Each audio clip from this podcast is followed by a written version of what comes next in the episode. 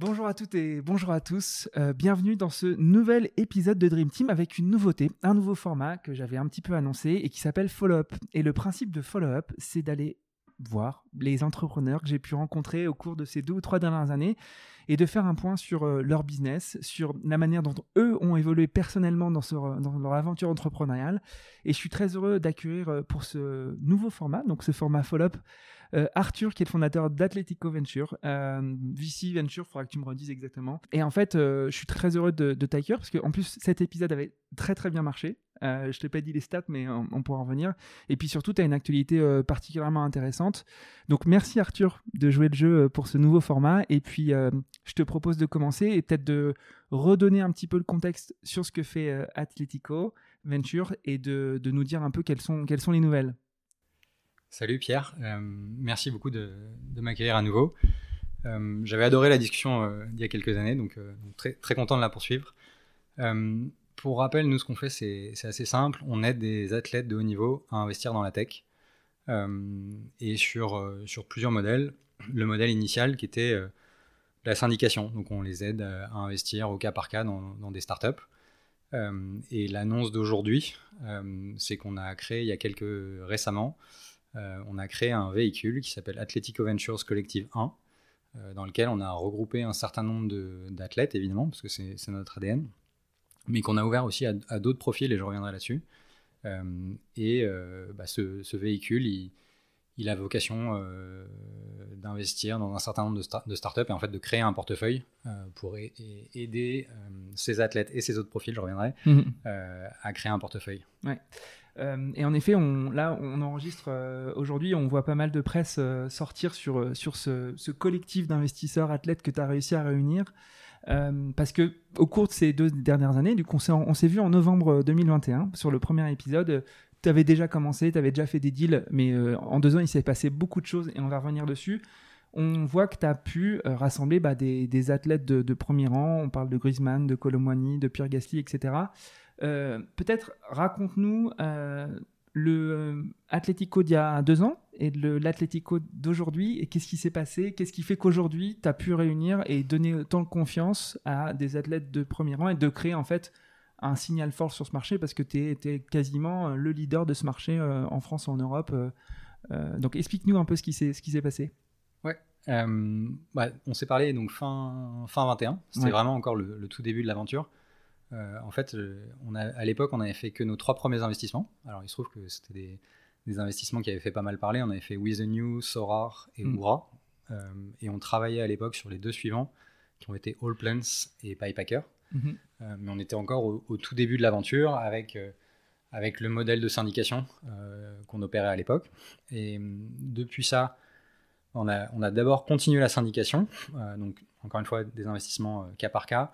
Euh, on en a fait sept autres euh, par la suite. Euh, et puis, comme je disais tout à l'heure, on a récemment lancé Collective One, qui est ce premier véhicule dans lequel on a regroupé une quarantaine de personnes. Mhm.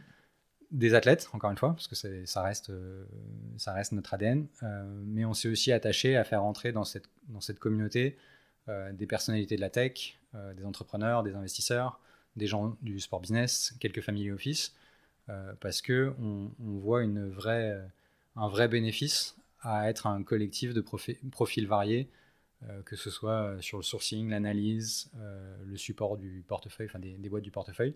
On voit une, vraie valeur ajoutée à être des profils divers et variés qui vont chacun apporter leur, contribution. Explique-nous un peu, entre le, la manière dont tu opérais il y, a, il y, a, deux ans, donc tu dis syndication, mais en fait tu fais du, deal by deal et du athlète by athlète quasiment. Donc euh, c'était du, vraiment du tailor-made par athlète. Là tu viens de créer un fonds, donc tu disposes de fonds pour aller investir et tu as complètement loisir, enfin loisir, tu as latitude, il t'est donné la pleine latitude pour aller investir euh, l'argent qu'a rassemblé ce collectif.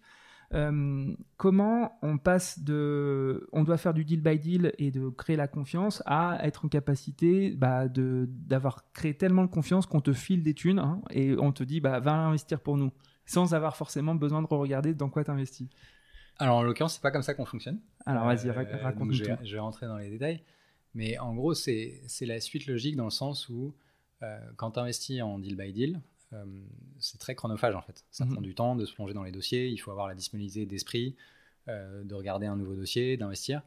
et, et, du coup, c'est pas si facile de se créer un portefeuille de 15, 20 participations, qui est un peu le minimum qu'il faut faire quand tu investis dans des, dans des boîtes aussi jeunes. Euh, et du coup, il y a, y a, toujours un moment où les, les investisseurs se disent bah, je vais aussi faire, rejoindre des collectifs, je vais rejoindre des fonds qui vont me permettre de diversifier plus rapidement et plus facilement. Mmh. Euh, et, et, ensuite, pour revenir sur le mode de fonctionnement, nous, on, on J'utilise volontairement pas le mot de fond parce qu'on est en fait on est vraiment un collectif. Mhm. Euh, on, le sourcing c'est pas que moi, c'est l'ensemble des individus qui me partagent leur, leur deal flow. Euh, la prise de décision elle est collective. Alors moi je vais faire une grosse partie du travail de de factualisation. Euh, ouais, de factualisation, de, de, due deal, de tout ça, mais ensuite la, la prise de décision elle est, elle est collective. Euh, et elle est collective pour plusieurs raisons. Un, moi, je crois beaucoup à l'intelligence collective. Mhm. Euh, et deux, euh, les gens qui nous ont rejoints, et là peut-être je me focus plus sur les athlètes pour cette partie-là, en fait ils n'ont pas du tout envie d'être passifs ils, ont envie de, voir ce qui se passe, de comprendre. Mhm. quand il y a un dossier qui les intéresse plus particulièrement, bah, potentiellement, ils vont vouloir surinvestir sur ce dossier-là. Et en fait, si je faisais tout sans, leur dire ce que je fais, ils ne les verraient pas passer. Ce n'est C'est pas du tout l'objectif. Il y a vraiment une volonté de euh, de rester impliqué et de, comprendre ce qui se passe, de potentiellement euh, rencontrer euh, les entrepreneurs. Mhm. je, enfin, je pense sincèrement qu'il y a une, en tout cas pour ceux qui nous ont rejoints, une volonté de s'intéresser au sujet et ils voient ça pas seulement comme un investissement, mais comme un... Un MBA quasiment. Exactement. Écoute, tu disais dans l'épisode qu'on avait, qu'on avait enregistré il y a deux ans que finalement, les athlètes investisseurs étaient un phénomène très américain et c'était assez naissant euh, sur l'Europe. Donc toi, tu participes à, structurer, à, en tout cas euh, proposer des véhicules à ces athlètes. Est-ce que tu sens, parmi les athlètes avec qui tu parles, qui sont pas dans le collectif, euh, cette volonté de, diversifier leurs sources de revenus, de s'outiller pour bah, leur après-carrière et, quand, tu, cites en fait des athlètes qui veulent regarder un tout petit peu plus, est-ce que tu as des exemples concrets? Donc c'est un peu deux questions dans une question. C'est est-ce que tu sens cette volonté de monter en puissance un peu intellectuelle sur ce sujet par les athlètes? Et est-ce que tu as des cas concrets à nous citer de, bah, d'athlètes qui se sont dit non mais euh, regardons un peu plus euh, sérieusement et, voilà. ouais. Euh, le mouvement des US vers l'Europe, clairement on voit que ça s'accélère. de par des initiatives individuelles, certains athlètes qui se structurent pour le faire. Euh, mais honnêtement, il y a, y a peu de bons exemples parce que c'est très dur en fait. Euh, mhm. De la même manière que ils ont besoin d'un agent, ils ont besoin d'un avocat, ils ont besoin d'un gestionnaire de patrimoine, il n'y a, a, pas de raison qu'ils n'aient pas besoin de quelqu'un comme Atletico pour les accompagner sur les sujets des investissements dans les startups. Euh, néanmoins, il y en a qui, qui sont tellement passionnés par le sujet, qui, qui, vont mettre en place des choses qui leur permettent de le faire correctement. Et un très bon exemple, c'est Mario Götze en Allemagne. Mhm. je pense que c'est probablement un des, un des tout meilleurs un des tout meilleurs en Europe, euh, peut-être avec Nico Rosberg aussi un exemple allemand. Euh, et, puis, euh, et puis après, il y, a, y, a eu plusieurs initiatives comme, comme Atletico qui se sont lancées en France, en Angleterre, au Portugal. Et en fait, pour nous, bah, le, premier réflexe, c'est de c'est d'être un peu frustré de voir une compétition qui arrive alors que quand on, quand on a commencé, il y avait, on mhm. était un peu tout seul. Mais en fait, ça, ça accélère l'éducation du marché, ce qui est globalement très bénéfique. Et puis après, en fait, chacun, euh, chacun a, son, a son territoire d'expression, a son, sa thèse d'investissement. Euh, et au final, on, collabore très bien. On a co-investi déjà avec euh, certains de ces autres véhicules-là. Mhm. donc, donc il n'y a, aucun souci à travailler avec ces gens-là. En tout cas, ça accélère vachement la, maturité du marché. Mhm. Et, et, pas que côté athlète d'ailleurs, aussi côté entrepreneur, parce qu'il y a, y, a, y a plein d'idées reçues. Euh, moi, je passais autant de temps à, expliquer ce qu'on fait aux athlètes qu'aux entrepreneurs, en fait. Mhm. Quelle allait être la valeur ajoutée des athlètes ou pas la valeur ajoutée des athlètes. Euh, donc, euh, le fait qu'il y ait plusieurs acteurs fait que ça accélère vraiment cette maturation du marché. Et ta deuxième question, c'était? C'était, est-ce que tu as des exemples concrets où tu as un de tes athlètes qui, qui, a vraiment, qui, a, qui, a, vraiment creusé le sujet sur un investissement, qui t'a presque challengé, qui t'a presque étonné par, par son, sa capacité à analyser le truc, euh, tu vois? En fait, c'est c'est extrêmement variable d'un athlète à un autre ou d'un investisseur à un autre. Mhm. Euh, il y en a beaucoup qui me surprennent, pas, pas au sens je suis surpris, mais au sens ils me font découvrir des choses sur l'humain. Mhm. ils ont une lecture des personnes qui est bien plus développée que la moyenne, mhm. en tout cas que la mienne. Bah, explique un peu ça, ouais. c'est intéressant. Bah, c'est des, des, gens qui sont dans des. Alors ça dépend, il y a sport individuel, sport collectif, mais globalement, ils sont dans des, dans, dans des, dans des environnements d'extrême performance euh, où l'humain va avoir une valeur extrêmement importante. Euh, et du coup, ils ont appris à lire l'humain mm-hmm. beaucoup plus qu'une personne moyenne. Mm-hmm. Euh, et, et, ça se ça se retranscrit dans des questions qu'ils peuvent avoir pour des entrepreneurs, dans des, dans des feedbacks qu'ils vont me faire après avoir eu un call avec un entrepreneur. Euh, donc ça, ça c'est un point, euh, je pense, qui revient assez souvent. Euh, cette capacité à, à lire, ouais, à lire, faire confiance, ou ne pas faire confiance d'ailleurs, mhm. qui, est, qui est en plus hyper important dans notre métier à nous, quand on back des entrepreneurs souvent assez tôt dans leur histoire. L'humain est hyper important en fait. Mhm. Euh, donc, euh, donc c'est top. Et après, pour te prendre un exemple, on en a, on en a plusieurs, mais je te disais tout à l'heure, de plus en plus, ils nous, ils nous partagent leur deal flow. Euh, et, et, et, certains sont extrêmement, extrêmement bien connectés, ont du deal flow super quali. et c'est hyper appréciable en fait. Mhm. et ils, ils nous le partagent parce qu'ils nous font confiance sur la lecture d'un certain nombre de choses et, euh, et on les accompagne là-dessus. Euh, et enfin, j'aime pas trop.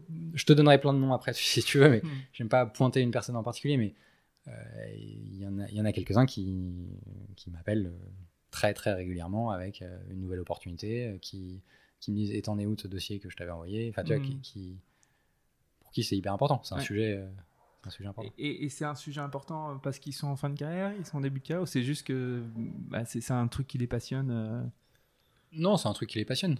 Et je te dis pas que c'est le cas de tous, hein. bien sûr. Mais, euh, mais certains, certains sont des entrepreneurs dans l'âme, en fait. Mmh.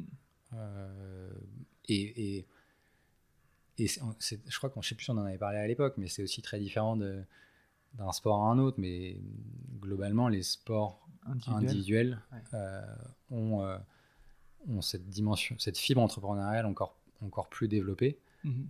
Parce que pour construire leur carrière, euh, bah, il faut qu'ils trouvent un préparateur physique, un mhm. préparateur mental, un centre d'entraînement, des financements, qui fait qu'ils sont une mini PME eux-mêmes. Mhm. dès, dès, le plus jeune âge. On, commence à le retrouver dans les sports co comme le foot où bah, en fait les plus gros profils ont besoin aussi de gérer plein d'éléments, euh, plein de dimensions autour de juste la, performance sportive. Mhm. Euh, mais ça arrive souvent un petit peu plus tard, euh, parce qu'au début, ils sont, plus, ils sont plus pris en charge dans des centres d'entraînement, dans des centres de formation. Mhm. Je continue sur la photographie avant-après. On, en parlait même en off. Bon, grosso modo, ce que tu proposes aussi aux athlètes, c'est de, se positionner sur des, séries B, donc des, des, des rondes d'investissement qui sont opérés par d'autres fonds dont les leads sont des, fonds déjà bien structurés. Euh, bon, j'irai pas jusqu'à dire sur des trucs sécurisés, hein, parce que on, non, surtout qu'on commence des late seed, on fait late seed. D'accord. Ok. Euh, est-ce que tu as observé euh, un avènement de beaucoup plus de, de, deal flow? Enfin, est-ce que, -ce que tu, tu, sens que bah, tu es, positionné dans le marché et on t'envoie beaucoup plus de dossiers? Et entre 2021 et 2023, il s'est passé beaucoup de choses dans le monde du VC.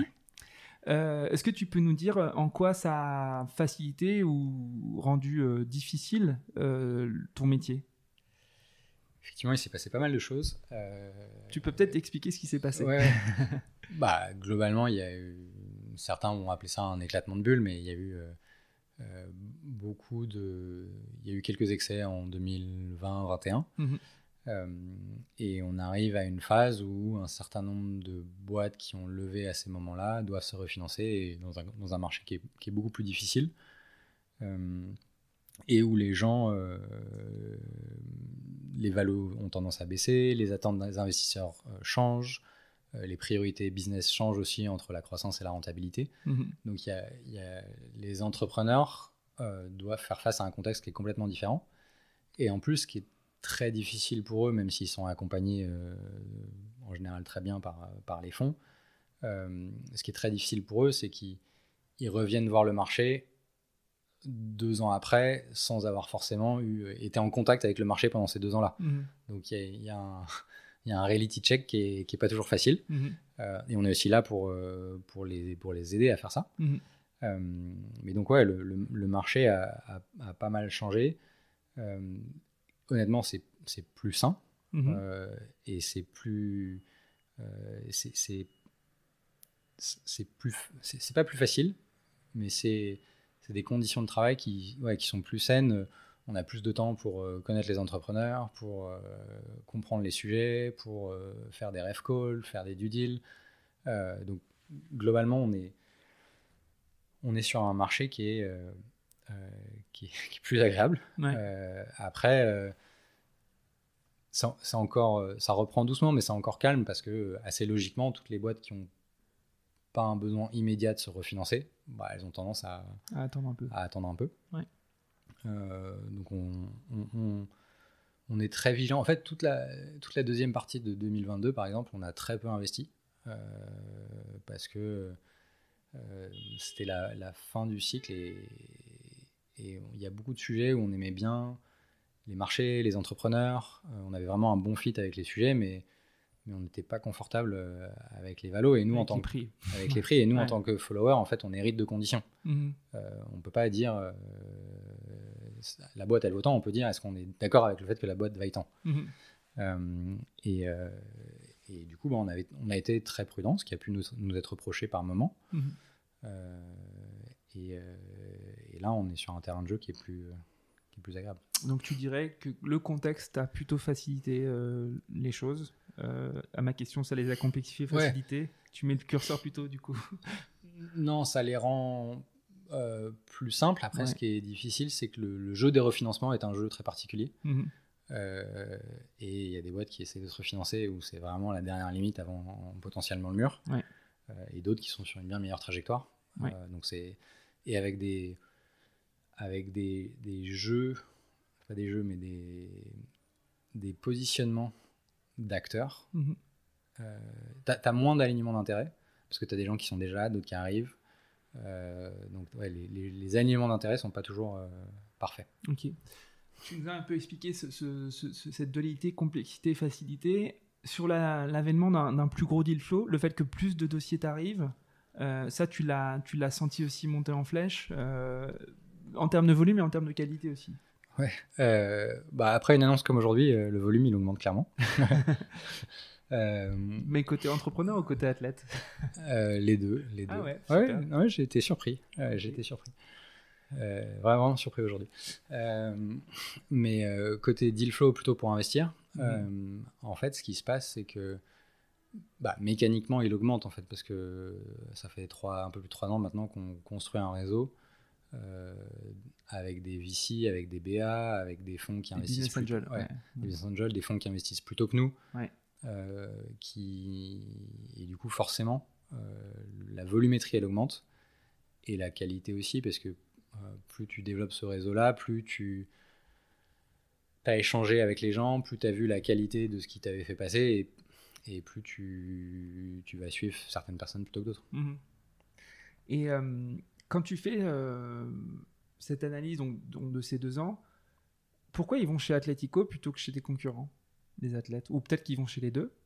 Euh, mais explique-nous euh, ce qui fait, comment tu as réussi à créer, toi, Arthur, et, les gens qui t'entourent, ce signal qui, de confiance et de professionnalisme? Qu'est-ce qui, qu'est-ce qui fait que finalement, on se voit deux ans après, tu aurais pu très bien t'arrêter six mois après notre premier enregistrement? Tu es plutôt encore là, et plus que encore là, tu es plutôt dans une pente bien croissante.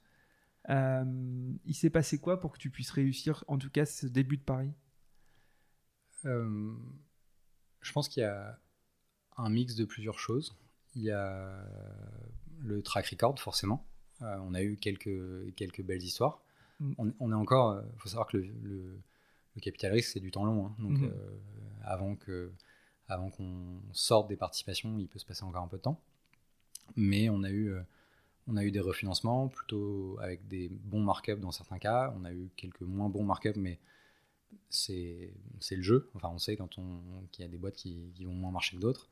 Euh, et globalement, pour l'instant, on se porte très bien. On n'a aucune boîte qui a été au tapis, par exemple. Donc, euh, mhm. donc ça, c'est. Je pense que le track record joue. c'est aussi du temps long sur parce qu'on parle de on parle de l'argent personnel de, de gens. Mhm. donc il faut établir la confiance en fait. et ça, ça c'est du temps très long. Donc il y a des il y a des, des, gens qui nous ont rejoints dans Collective One. ça fait deux ans et demi qu'on leur parle. Euh, et c'est pas. Euh, euh, et, en fait, vu qu'on a été les, on était parmi les premiers sur le marché, bah, par la force des choses, quand c'est du temps long, c'était le premier à en, tirer mhm. les bénéfices. Donc ça ça, ça, joue sur toute la partie track record et confiance. après, je pense qu'il y a une, vraie. on, a, on a un parti pris qui est, qui est peut-être un peu différent, on a une thèse qui est un peu différente. Euh, par exemple, on croit fortement à, l'importance de la diversification sectorielle. Donc, on, peut investir dans des boîtes qui touchent au monde du sport, mais c'est pas du tout la priorité absolue. Mhm. Euh, on, a, on a vraiment cette volonté de, de s'ouvrir à d'autres secteurs, euh, à la fois pour, pour le, d'un point de vue intellectuel, c'est hyper intéressant de découvrir des, des, nouveaux secteurs, d'un point de vue gestion du risque, mhm. ne pas être sur un seul marché qui peut euh, ne pas marcher à un moment donné. Donc, euh, tu, fais du risk management en allant sur, différents secteurs. Euh, ça, je pense que c'est un vrai point de différenciation. ensuite, on, croit évidemment extrêmement fortement à la valeur ajoutée des athlètes, mhm. puisque c'est une grosse partie de notre ADN. mais on voit, on, veut surtout pas. on pense qu'ils ont, ont, beaucoup plus à apporter euh, que, que la partie influence. Mhm. Euh, et euh, c'est un élément, hein, c'est indéniable, mhm. mais on pense qu'il y, a aussi beaucoup d'autres éléments. on en a parlé un petit peu tout à l'heure, mais il y a aussi leur esprit de compétition, leur aisance relationnelle, leur lecture de l'humain, leur réseau, leur réseau mhm. qui, sont, qui sont hyper puissants. et donc nous, on va, on va plutôt essayer de travailler sur ces sujets-là. et et ça, ça, se retrouve énormément dans le collectif aussi, c'est que, euh, alors évidemment aujourd'hui il y a quelques noms qui sont sortis dans la presse, euh, mais l'idée c'est euh, quand c'est collectif qui investit, c'est pas un des athlètes de collectif qui investit, mhm. c'est les 40. C'est les 40 mhm. et c'est à 40 qu'on va essayer d'aider les boîtes. Et au sein des 40, on va essayer de trouver les personnes qui sont les plus à même d'aider. et ça, je pense que ça, je pense que c'est très ancré chez moi c'est quelque chose qui touche aussi un certain nombre des athlètes qui nous ont rejoints. Euh, et après, le dernier élément, honnêtement, je ne connais pas suffisamment les autres, euh, les autres initiatives, mais un élément qui, je sais, a pesé dans la balance, euh, c'est c'est le fait qu'on soit diversifié, en fait, qu'on n'ait pas mis que des athlètes autour d'une table. Mhm. parce que globalement, en fait, euh, bah, si on reprend euh, quelques noms qui sont sortis aujourd'hui, euh, Antoine Griezmann et Pierre Gasly, ils n'ont pas besoin de moi pour se parler. Mhm. donc, tu vois, il n'y a, aucun. Il y avait une vraie valeur. En revanche, il y a une vraie valeur ajoutée à les mettre dans un véhicule avec une personne comme Roxane Varza, avec mhm. Martin Mignot, avec. Donc Martin Mignot d'Index et Roxane Varza de Station F. voilà, c'est des, des connexions qu'ils qui n'avaient pas naturellement et qui ont, une, qui ont une valeur pour eux et pour le collectif en fait. Bah, justement, j'allais euh, j'allais un peu clore ce, premier chapitre très business sur finalement ta sélection. Euh, tes, 40, tes, euh, tes Big 40. Euh, tu as diversifié les profils, donc tu t'es pas focalisé que sur des sportifs. pourquoi les, on va dire les, les, ces éléments de diversification, donc les Martin, mm. les Roxane, les Family Office, ils t'ont rejoint? Ils ont rejoint Atletico? Bah, bah, typiquement, une Roxane ou, un Martin, ils, ont, ils investissent déjà. Bah, euh, Martin, il investit pour, pour Index, un investisseur euh, très connu et qui était à Londres pendant longtemps, maintenant à New York pour Index. Euh, finalement, en quoi il a besoin et pourquoi il, te rejoint? Idem Roxane qui, qui, t'a pas attendu pour investir dans les boîtes. Non, non, ça c'est sûr. après, il faudra leur poser la question à eux. je crois qu'il y a une petite citation de Roxane aujourd'hui dans les échos, mais euh, je pense qu'il voit d'un bon oeil le fait d'apporter de la diversité dans l'écosystème tech qui était très recentré sur lui-même. Mhm. Et d'ouvrir à des nouveaux profils qui, apportent des nouvelles choses et donc aider des profils qui n'avaient pas naturellement accès à cet écosystème-là euh, en, apportant euh, euh, leur réseau, leur crédibilité. Je, pense que ça fait partie des choses qui les drivent, mais il faut, leur poser la question à eux. Mhm. Bah écoute, il faut, faut, que je fasse un épisode avec Martin pour pouvoir avoir ces clés de lecture du monde du sport et, de l'investissement dans le monde du sport. Écoute. Et, puis, dernier point, c'est je pense qu'il croit à la thèse aussi, le fait que on, arrive à se positionner sur des deals euh, hyper intéressant. Ouais. Ce qui, un, des, des, critères aussi, de, en tout cas des, des révélateurs du succès, c'est que tu as des, des, athlètes qui ont investi plusieurs fois avec toi. Enfin, tu, tu, on, peut citer Pierre Galsi, je crois qu'il a fait plusieurs deals avec toi, et, et d'autres athlètes. Euh, qu'est-ce qu'ils font qui sont repassés par toi euh, Enfin, je veux dire, ils n'ont pas encore les résultats de leur premier investissement, si je ne m'abuse et du coup, ils savent pas encore si tu es le bon, euh, bon, le bon poulain sur lequel euh, il faut du coup investir. Euh, donc c'est un peu tout ce que tu dis, c'est la diversification des, secteurs. En fait, en fait, véritablement, je me, je me dis bah ils pourraient très bien investir avec toi et puis arrêter d'investir avec toi. Je sais pas s'ils investissent par ailleurs en, en, direct ou sinon ou s'ils te font purement confiance pour, pour un peu tous leurs investissements. Non, il n'y a pas de il n'y a pas de relation d'exclusivité, euh, c'était le sens de ta question. Mais, ce qui est... je l'ai mal posé, je te l'accorde. Euh, mais c'est c'est pas vraiment un sujet pour nous dans le sens où, euh, en fait, s'ils investissent par ailleurs, ils vont, ils vont enrichir leur expérience d'investisseur, ils vont se faire l'œil. Mhm. et tu vois, s'ils ont envie d'investir sur un truc, encore une fois, sur, sur notre sur notre terrain de jeu avec, à, nous, qui est l'investissement dans les startups. Hein. Je touche pas du tout mhm. au reste, mais euh, s'ils ont envie de faire des investissements sans nous consulter, euh, mhm. fine, et tant mieux en fait. Mhm. Euh, ça, ça, développe leur position d'investisseur aussi, ce qui je pense bénéfique pour eux sur le long terme. Donc, donc, donc ça c'est très bien. Le fait est que de plus en plus, en fait, quand ils regardent des dossiers, ils nous les font passer. Mhm. parce que parce qu'ils ont pris l'habitude de travailler avec nous, parce qu'ils ont vu comment on travaillait, euh, et pour revenir à ta, première question sur euh, la première partie de la question sur euh, ils ne voient pas encore les fruits de, ce qu'on a fait. Il y a quand même des trajectoires de boîte. Mhm. on parlait du, track record tout à l'heure. On a, on a eu plusieurs markups. Mhm. alors certes, certaines quand c'était encore au pic, mais aussi mhm. après. donc et on n'a pas de on pas de boîte qui, qui soit cassée la gueule pour l'instant. pour l'instant donc voilà, ils sont plutôt aussi rassurés par, euh, par le fait qu'on soit, euh, ce qui nous est reproché par ailleurs, hein, d'être parfois prudent. Euh, prudent. mais je pense que c'est quelque chose qui les rassure dans un environnement où il y a beaucoup d'opportunisme autour d'eux. et du coup, d'avoir quelqu'un de, de, prudent qui prend son temps, mmh. j'imagine que ça, ça rassure. Ok. Euh, on passe un petit peu plus euh, à toi personnellement. Euh, il y a deux ans, tu étais un jeune entrepreneur. Bon, tu es un tout petit peu moins jeune, tu es toujours entrepreneur. Qu'est-ce que tu as compris, appris sur cette nouvelle vie d'entrepreneur après avoir été longtemps chez, chez avoir été longtemps patron de la stratégie, consultant Qu'est-ce que tu as appris sur toi en fait pendant, pendant ces années? Euh, plein de choses, plein de choses, plein de choses. Euh, j'ai appris peut-être la, première chose, parce que tu faisais référence à, ma vie d'avant, la première chose j'ai appris à faire. Euh, avant j'étais consultant, j'étais directeur de la strat. Conseille beaucoup, mhm. mais on fait pas beaucoup, on est assez, on est assez loin de l'opérationnel. là en tant qu'entrepreneur, tu peux, tu peux pas te cacher, quoi. Mhm. Il faut faire. surtout avec une équipe réduite, donc ouais, je pense que c'est le, c'est probablement le point le plus important. Euh, et faire, ça veut dire quoi? et ça Exemplarise le faire. Ouais. bah, ça veut dire, euh, quand j'ai commencé, euh, chaque call, ça me prenait une heure de préparation pour me sentir à l'aise. Mhm. maintenant, je suis capable de monter sur un call sans l'avoir préparé, même si j'aime pas ça, Mhm.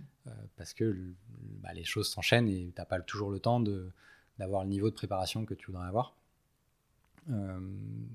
ouais, ça, ça, veut dire être dans l'action en permanence. en fait, avant, j'étais dans la réflexion beaucoup, Mm. un peu dans l'action. Maintenant, je suis beaucoup dans l'action. Et un peu dans la réflexion et encore plus, enfin, et forcément euh, toujours pas mal dans la réflexion du fait de mon métier, mais Mhm. euh, sur la partie purement entrepreneur, si, Mhm. si- si on parle de l'entrepreneuriat, euh, l'action a pris le pas clairement sur la réflexion. Et tu disais juste en off, ça va. Le faire, c'est bah, commander ses capsules de café. euh, comme euh, bah, il faut analyser très très vite un dossier parce que ton athlète veut une réponse le lendemain ou l'entrepreneur veut. Enfin, Ouais. et tu peux pas te cacher sur. En fait, euh, à aucun moment, en effet, tu peux te cacher. Il faut, faut que tu fasses tout. Ouais, et ta action et ta, et ta décision qui sont, Ouais. qui, qui sont pas toujours exactement la même chose. Mais la décision, ouais, c'est en tant qu'entrepreneur, c'est permanent. Et encore Mhm. une fois, moi, c'est tu as les deux facettes. Tu as le, le côté investisseur, où là, c'est tous les jours, plusieurs fois par jour, il faut dire non. Mhm. Euh, et c'est très rare qu'on dise oui, mais tu vois, en fait, dire non, c'est une décision. Mhm. Euh, et euh, donc ça, c'est sur la partie investissement. Et après, il y a toute la partie entrepreneur, où effectivement, il faut, il faut choisir euh, la, cou- la couleur du logo, euh, il faut choisir euh, où est-ce que tu vas prendre un bureau, il faut choisir est-ce que tu vas à, à tel événement parce que ça va te bouffer une demi-journée, et est-ce que c'est la bonne alloca- allocation de ton temps? Mhm. Euh, Et du coup, est-ce que tu, tu as l'impression d'être beaucoup plus intuitif que tu n'étais euh, par le passé? Euh, Ou est-ce que tu, tu fais plus confiance à cette partie que tu avais un petit peu ensevelie du par, de par ton, tous tes métiers d'avant? Enfin, co- comment, tu, comment tu places l'intuition dans, dans la conduite quotidienne de, de, de ta boîte et de, de ta vie en fait? Bah forcément, tu es obligé de prendre des raccourcis. Ouais. tu acceptes de faire des erreurs. Euh, Je parle plutôt de la partie entrepreneuriat. Ouais. tu essayes d'en faire le moins possible, mais, mais tu acceptes, de, euh, t'acceptes de faire des erreurs, tu acceptes que tout soit pas parfait. Ouais. Euh, Et t'as pas peur d'en faire? Toi, t'as- T'as moins peur d'en faire des erreurs? Ah, je déteste toujours autant, mais, mais, euh, mais en fait, t'as pas le choix. Il y, a, y a- y a trop de sujets à traiter, et surtout, euh, plus les sujets sont euh, petits, il faut être capable de les traiter vite pour, euh, pour s'en décharger Mhm. mentalement, en fait. Ok, cool. Qu'est-ce que tu as appris d'autre? Qu'est-ce que tu as à nous partager comme, euh, comme, comme nouvel outil que tu as mis dans ta boîte à outils personnelle depuis ces, ces dernières années? Euh, j'ai appris à adapter beaucoup la façon dont je parle. Euh, pas, là, euh, pas là au micro, mais en fait, euh, encore une fois, dans, dans ma vie d'avant, j'étais euh, euh, 90% de mes interactions, enfin 80% de mes interactions, c'était avec euh, un groupe restreint de personnes, euh, très tourné vers l'interne, souvent le CEO de la boîte. Ouais. Tes alter ego euh, Ouais. socio-professionnels, euh, intellectuels, etc. Ouais. Et, et là, euh, je parle à un scope de gens extrêmement varié. Euh, athlètes, évidemment, avocats, gestionnaire de patrimoine, Agent. agents, Mm. euh, des patrons de fonds de private equity, euh, des, des partenaires dans des fonds de VC, euh, des journalistes, des entrepreneurs qui sont extrêmement sachants sur, des- enfin beaucoup plus sachants que moi sur tous les sujets que je, je traite avec eux. Mhm. Euh, donc ouais, c'est c'est cette euh, apprendre à être euh, à, savoir ouais, être caméléon, savoir qui t'as en face et comment euh, comment tu t'adaptes à ça pour euh, pour maximiser ces interactions à la fois dans un format d'écoute de, Mhm. de, de capter un maximum d'informations le plus utile et aussi dans la restitution, qui est, je pense, là où j'ai le, plus de mal. Enfin, c'est- pas mon point fort, mais c'est euh, s'adapter à l'audience. Euh, et je sais que c'est un, un- un des trucs sur lesquels je peux encore faire euh, des erreurs. C'est euh, parfois il faut que je fasse plus simple. euh, et, et ouais, ça c'est un, un point important sur lequel je travaille encore beaucoup. Ouais. Parce que parce que c'est des audiences extrêmement différentes. Euh, Est-ce que tu as, l'impression d'avoir commis des erreurs? Alors, tournons-le sur euh, plutôt euh, conseil aux gens qui nous écoutent. tu vois, on n'est pas en train de pointer, on fait tous des erreurs et tu dis de toute façon la vitesse d'exécution que tu dois avoir, elle, est, elle va te pair avec le fait que tu commettes des erreurs, sinon tu peux pas mm. avancer vite. Donc, on parle pas des petites erreurs, mais des trucs où tu te dis, ok, je referai plus pareil. Euh, est-ce qu'il y a des éléments sur lesquels je ferais plus pareil? Écoute, euh, pas spécialement, pas, euh, faire peut-être pas, mais plus intellectuellement. en tant qu'entrepreneur, tu veux que les choses aillent vite. Mhm. tu vois, tu veux développer ta boîte, tu veux faire des deals, tu veux, et, et, du coup, ça, quand ça avance pas au rythme que tu veux, ça crée des frustrations. Euh, un truc que je dois me répéter en permanence, c'est sois patient. Euh, sois patient, sois patient, sois patient. Et, c'est jongler entre ce qu'on disait tout à l'heure, tu vois, être dans l'action et en même temps être patient parce que construire une boîte ça prend du temps, parce que euh, construire la confiance. Construire la confiance ça prend du temps parce que on est sur de l'investissement dans des startups, donc de toute manière c'est du long terme. Mhm. Euh, en fait, tout ce que. et, et, en plus, je construis Atletico pour qu'Atletico soit là dans 20 ans. Donc, euh, tu vois, c'est pas les 15 prochains jours qui vont. Euh, enfin, effectivement, il faut être dans l'action, il faut, faut, faire avancer les choses, mais mhm. il faut pas être trop frustré que des choses prennent du temps. Je te prenais l'exemple tout à l'heure de, de, certains clients qui ont. investisseurs qui ont rejoint Collective 1. ça faisait plus de deux ans et demi que je leur parlais et ça pouvait être frustrant par moment, mhm. mais je suis persuadé que si tu es patient, que tu te comportes bien, euh, et que tu et que tu partages, tu donnes beaucoup, enfin tu vois, tu sois pas que à essayer de prendre, mhm. bah ça finit par ça finit par payer. Ouais.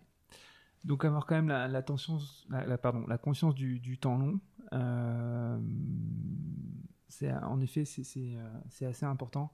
Euh, on va parler un petit peu de, l'avenir parce qu'en fait, ça reste tout jeune, Atletico, même si c'est sur une, super belle trajectoire, avec encore une fois un milestone aujourd'hui qui est hyper important avec la création de, Collective 1. Euh, comment tu vois ton marché, ta boîte, euh, dans 3-4 ans, dans 4-5 ans et, un peu dresse-nous ton, ton, plan idéal sur cette échéance de temps Ouais. En fait, on est. Je vais, je vais revenir avant Atletico, je vais revenir un peu sur le, cycle dans lequel on est. Euh, on a parlé du cycle macro VC, on parlait plus du micro euh, athlète investisseur. Euh, sur les trois dernières années, on est passé de personne connaît le sujet quasiment mhm. à on en parle beaucoup. Et, et, et pour faire ce chemin-là, on est, il y a eu énormément d'éducation. Euh, à laquelle on a participé à Atletico, mais, mais, tous nos petits camarades qui font le même, le même métier aussi. Euh, et comme je te disais tout à l'heure, aussi bien côté athlète que côté entrepreneur. Euh, je pense qu'on a passé le gros de la partie éducation. On est, je pense, plutôt sur la, la, deuxième partie d'une excitation, d'un emballement, où il y, y, a plein d'initiatives. Il y a de l'opportunisme dont on mmh. parlait tout à l'heure. Euh, et je pense qu'on arrive euh, aussi lié au cycle macro, on arrive un peu à, la fin de ça parce que, en fait, si tu es opportuniste, euh, si tu es purement opportuniste, tu vas faire des mauvais deals. Et puis surtout, sur un sujet de temps long comme le nôtre, mhm. Bah, en fait, l'opportuniste, il n'a pas envie de, de, bosser 5 ans pour voir le, mhm. les fruits de son travail. Donc, donc voilà, c'est en train d'évoluer. moi, ma vision des choses, c'est que euh, ce que je disais tout à l'heure, c'est extrêmement difficile pour, euh, pour un talent de le faire par lui-même. Et, même aux États-Unis, qui a un marché beaucoup plus développé et qui a peut-être 15 ans d'avance, en fait, on compte sur les doigts de deux mains, je pense, les talents qui arrivent à le faire tout seul.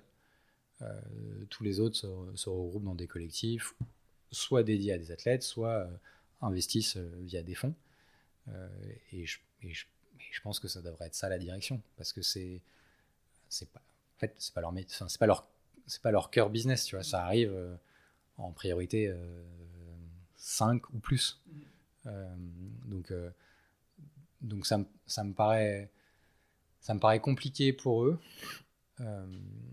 d'allouer le temps nécessaire à le faire correctement.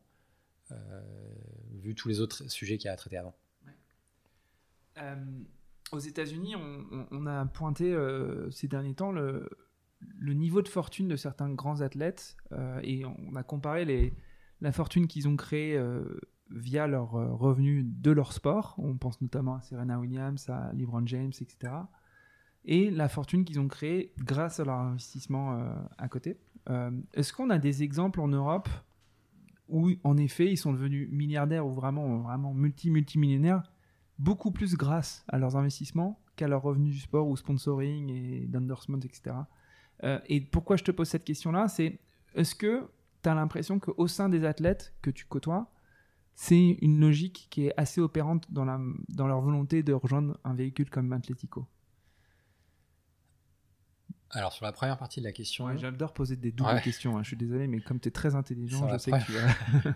sur la première partie de la question, euh, j'ai pas trop d'exemples en tête. Euh, j'ai des on en tête. Ouais. Euh, et Federer en est un bon. Mm-hmm. Euh, mais il est quasi founder de la boîte. En vrai, non, pas du tout. Ah bon, d'accord. Enfin, pas à ma connaissance en tout cas mais effectivement, il aura, il aura probablement gagné plus d'argent via son, son, investissement et son deal d'ambassadeur avec On Running euh, qu'avec euh, que via ses gains sportifs. Ouais. Honnêtement, j'ai pas les chiffres, donc je peux, je, peux pas te le dire avec certitude, mais en tout cas, c'est ce qui se dit beaucoup. Mhm. Euh, je c'est très particulier quand même parce qu'il y a, y, a, deux dimensions dans le deal à ma connaissance. Il y a la, dimension investisseur et la dimension ambassadeur. Mhm. Démêler euh, une partie de l'autre, euh, c'est vraiment pas simple. Et tout le monde n'est pas fédéraire. Mhm. Euh, donc, donc, voilà, il y, y, a des exemples comme ça. Il y a, pareil, j'ai pas, les, pas les détails, mais a priori, si l'aventure Castor continue comme, comme elle a commencé, euh, Andy Murray aura probablement gagné pas mal d'argent via son investissement dans, Castor. Mhm. Euh, moi, très honnêtement, je j'ai pas envie que ce soit un driver pour les athlètes parce que de, rejoindre collective ou d'investir dans les startups parce que euh, quand, on a, quand on investit dans les startups, on parle d'investir 5-10% de ton patrimoine. Mhm. Donc, pour que ça devienne majoritaire dans ta fortune à moyen terme, mhm. je te laisse faire les maths, mais ça veut dire que tu as eu des performances exceptionnelles. Et, et, This time is over. Et, non, non, non, mais c'est pas ça, mais c'est. Et j'adorerais leur apporter cette performance-là, mais tu vois, je, c'est pas du tout mon discours de leur dire euh, euh, on va vous aider à, à, faire en sorte que vos investissements prennent le, pas sur, euh, sur vos revenus sportifs ou vos revenus de sponsoring, parce que c'est quasi impossible à tenir. Mhm. Euh, donc, donc je, évidemment qu'on veut faire de la perf, évidemment qu'on veut euh, que ce soit des investissements qui créent du retour le meilleur possible, mais je pense que c'est pas raisonnable de se dire que c'est de là que va venir ta fortune de demain. Mhm. Et les et, même c'est quelque chose qu'on a dû combattre en fait par moment dans la, dans la phase d'éducation dont on a parlé, c'est que les les, les belles histoires qu'on entend aux États-Unis, en fait, c'est l'exception. C'est, oui. évidemment. Euh, revenons un peu du coup sur, euh, sur finalement le, le, le, le dessin que, que, qu'on, tracerait euh, pour Atlético dans, dans 4-5 ans. C'est 3 ou 4 collectives qui passent de 40 à 60 à 100. C'est X investissements par an c'est, À quoi tu vas mesurer euh, la progression et le succès d'Atletico sur un horizon de 3-5 ans? Bah, À très court terme, euh, à très court terme, puisqu'on est dans une phase d'investissement, c'est de réussir à se positionner sur les deals qu'on pose des bons deals. Mhm. Euh, donc c'est sourcer, se faire un avis, une, conviction sur les deals mhm. et gagner notre allocation sur les deals qu'on pense être les meilleurs. Euh, donc ça, c'est la priorité du moment parce que c'est au moins les, les 12 prochains mois. Euh, après, l'étape d'après, ça va être de, de, se dire comment on, crée Collectif 2 euh, avec un peu plus de monde, un peu plus de moyens. et, et, et, ensuite, le, on, vient d'en parler, mais le, ce qui va faire que les gens seront encore avec nous dans 20 ans, c'est qu'on génère de la perf en fait. Mhm. tu vois, un, qu'on génère de la perf. et ça, ça va commencer à se voir, je pense, à partir de 2025, vu qu'on a commencé à investir en demi, fin, début 21. Euh, donc il y a ça, et euh, il y a que les gens en retirent un bénéfice au-delà de, purement la partie financière, parce que ça, ça, fait partie intégrante de notre discours et tout ce que je t'ai dit tout à l'heure sur le fait que euh, bah, les athlètes ont, rejoint une communauté, ils ont, ils ont envie qu'elle leur soit bénéfique en fait. Mmh. Et ça, il faut qu'on le mette en œuvre pour, pour qu'ils aient envie de continuer l'aventure. Ok. Mais écoute, super. Est-ce que tu as un autre élément qui pourrait nous aider à encore mieux comprendre ton aventure? Euh, Non, non, peut-être. Euh, on, a parlé, euh, on a parlé beaucoup. je pense qu'on a une approche très franco-française dans ce qu'on dit. Ouais. Il y a, pour moi, et, ça, peut peut-être être un complément de la, la réponse d'avant, mais je pense qu'il y a un vrai play à être un acteur européen on a commencé à le faire. On a des gens comme Eric Dyer, qui est joueur de, à Tottenham. Euh, on, a, on a quelques, on a un volleyeur euh, euh, polonais. On a, tu vois, on a essayé d'agréger des gens aussi qui nous ouvrent à l'international. Mhm. on, sait qu'on a cette petite, petite teinte française, mais je pense qu'il y, a un vrai play pan-européen. Mhm. parce que même si le, le, marché des startups et du VC en France est, est, plutôt bon, mhm. euh, bah, je, considère que pour être le meilleur investisseur possible, il faut, que son, il faut que le terrain de jeu soit un peu plus large, mhm.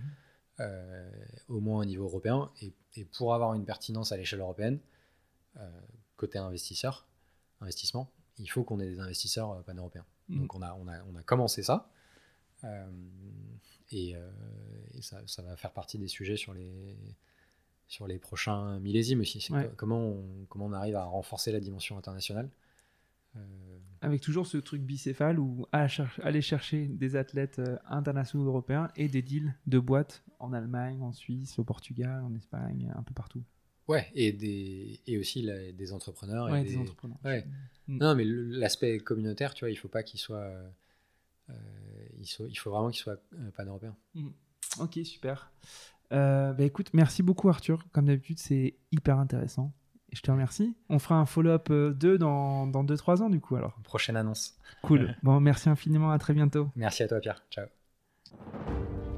J'espère que l'épisode vous a plu et que vous avez appris plein de choses. Si c'est le cas, partagez-le à vos amis et sur vos réseaux. Je suis aussi très preneur de vos retours, de vos suggestions d'invités. Enfin, si vous voulez soutenir Dream Team, continuez d'écouter et mettez des petites étoiles et des commentaires sur les plateformes d'écoute le podcast se développera grâce à vous.